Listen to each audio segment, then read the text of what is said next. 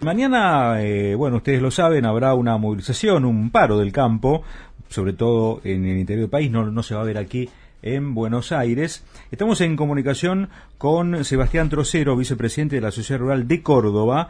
Ellos no van a adherir, o por lo menos la gremial de esa provincia no estará eh, protestando contra el gobierno. Estamos en comunicación con Trocero. Lo estamos hablando de Radio 770, Edgardo Chini y mi nombre es Federico Min. ¿Qué tal, Sebastián? ¿Cómo va? Edgardo, Federico, muy bien. Buenas tardes, buenas tardes. Gracias por atendernos, Sebastián. ¿eh? Bueno, ¿por qué no? Sí, perfecto, con un poquito de, ahí de ruido ambiente, pero perfecto. Bueno, Sebastián, ¿por qué ustedes no adhieren al paro? ¿Qué, ¿Cuál es la diferencia con el resto de las asociaciones del campo? Bien, hace unos días en la Sociedad Rural de Córdoba, por comisión, tomamos la decisión de no adherir al paro. Eh, planteo mi punto de vista principalmente para para los considerandos de no adherir es que vemos una marcada posición política de parte de la mesa de enlace para, para el llamado del paro en contraposición a la, al objetivo institucional o de gremial empresaria que tratamos de, fortalecer nosotros hoy desde la Sociedad Rural de Córdoba. Eh, y mañana entonces van a hacer una actividad absolutamente normal, es decir, van a trabajar con la, con la actividad normal de todos los días. Y todo el campo va a seguir trabajando mañana. la producción de leche no puede frenar, la producción, digamos, los fildón no pueden dejar de darle de comer a las vacas, o sea, el campo va a seguir operando. Lo que va a haber es un cese de comercialización de, granos y de carne. Mm, Sebastián. sí. Sebastián Edgardo Chini, ¿cómo te va? Buenas tardes. Hola Edgardo, buenas tardes. Eh, sí, algunos lo llaman un lockout, ¿no? Más que un, que un paro gremial, pero de alguna manera, para lo que nos tiene acostumbrado es casi light, ¿no? Este, y un poco como salido de contexto, a partir que muchas de las últimas medidas que ha tomado la ministra de Economía, eh, no digo que los han favorecido, pero por lo menos no han tocado su interés, nadie habló de aumentar las retenciones ni nada que se les parezca, sí enfogonear la producción para generar más divisas, ¿no? Bien, parte, parte también de, nuestra, de nuestros fundamentos es que el, el gobierno está abierto al diálogo y al consenso, y esa es nuestra propuesta siempre, ¿no?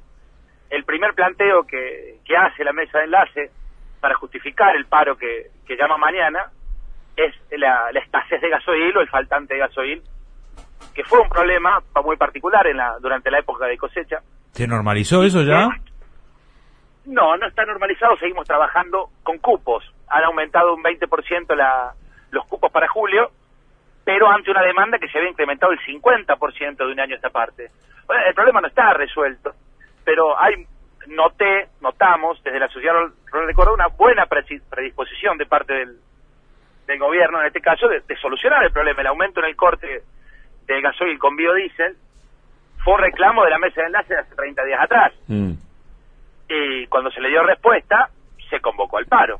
Sí, de, alguna manera, de, alguna manera, este, es como que no pueden frenar lo que ya lanzaron, este, en lo que tiene que ver con esta convocatoria. Veremos qué acatamiento tiene. Exactamente. Nosotros tuvimos tuvimos un diálogo con este, el titular de la Federación Agraria también, y me parece como hay, como que hay contrapuntos en la propia conducción de la mesa de enlace que cada vez salen más a superficie, ¿no? Bien, de la gremial empresaria, que es lo que te explicaba, tratamos de fortalecer, estamos defendiendo un interés económico propio. Trabajamos para ganar plata, ¿sí?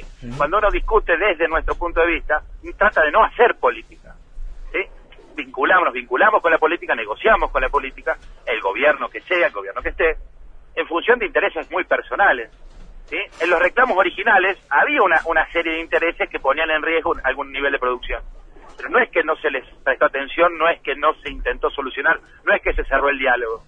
Quizá cueste hoy por una cuestión de, orgullo o una cuestión de, que en realidad hay una intencionalidad política o algún interés por detrás que en, realidad no nos están presentando en mantenerlo y no sentarse a negociar, que nunca es tarde, ¿no? No no no, están fuera de horario para para buscar el consenso, hacer un llamado a, al diálogo y tratar de resolver todos los problemas. A ver, hay muchos más problemas que eso, ¿no? Sí. Ellos plantean un, problema de todas las cuestiones económicas, del, mm. de los problemas de inflación que hoy golpea a todo el mundo, y capaz que haga falta el esfuerzo de todos para resolver esto. Sí, claramente también se entiende que muchas veces se ha recurrido al campo como única salida, ¿no?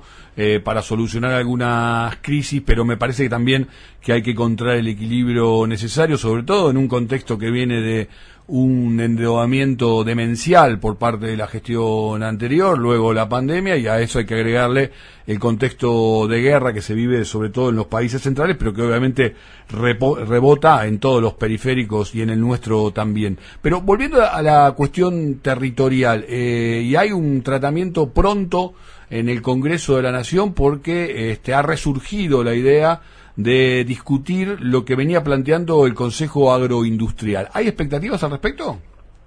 Me mataste. Incluíme porque la verdad... No, el Consejo Agroindustrial fue el que estuvo asesorando al presidente Alberto Fernández. Te diría que casi en paralelo a lo que fue el Consejo este, de la Salud por el tema de la pandemia, ¿no? Eh, y había muchas expectativas optimistas este, al respecto, pero luego se frenaron, ¿no? Y eh, entró en una suerte de amesetamiento. Ahora ha resurgido su tratamiento en el Congreso de la Nación y son muchos los dirigentes del área que están impulsando esto como una salida cierta. De hecho, el propio, el propio Julián Domínguez, este, que eh, hace ahí un laburo de canciller entre el gobierno, eh, la mesa de enlace y los distintos sectores que conviven dentro del campo, estuvo presente en lo que fue este, la, fundación de Batakis como ministra de Economía anunciando las medidas, ¿no? Bien. Coincido con que es una excelente idea acá cuando, y, te, doy una opinión, considero que los interlocutores válidos para, para cualquier consejo de este tipo deberían ser más específicos y no particularmente una mesa de enlace con intereses genuinos y hoy en duda de cuáles son los intereses que representan. Mm. La Sociedad Rural de Córdoba forma parte de CAME, yo soy paritario en la CAR 5 por CAME también, y la CAME hace, ha demostrado en los últimos años eh, incluir a las economías regionales de todo el país en gran medida, ¿no? Desde todas las cadenas, digamos, la, cadena de producción de leche, la vid, la yerba mate, tabaco. Sería muy interesante que se, se amplíe esa base de discusión y se incluya desde las bases a los productores. Ojalá, ¿no? Ojalá, me, me de meter el bicho para para mm. poder negociar como gremial empresaria, ¿no? Y he conocido gente de todo el país abocada a sus producciones que como nosotros hacemos leche, tienen sus fincas o tienen sus yerbatales, que la verdad que sería muy interesante ponerlo en práctica desde la base, ¿no? Y mm. discutirla. ¿sí? CAM es un gran referente en ese sentido de economía regional. Sebastián, queremos agradecer por esta comunicación con Radio 770. Un saludo grande, ¿eh? Gracias a ustedes, que tengan buenas tardes. Hasta luego. Ahora Sebastián Trocero, vicepresidente de la Sociedad Rural de Córdoba.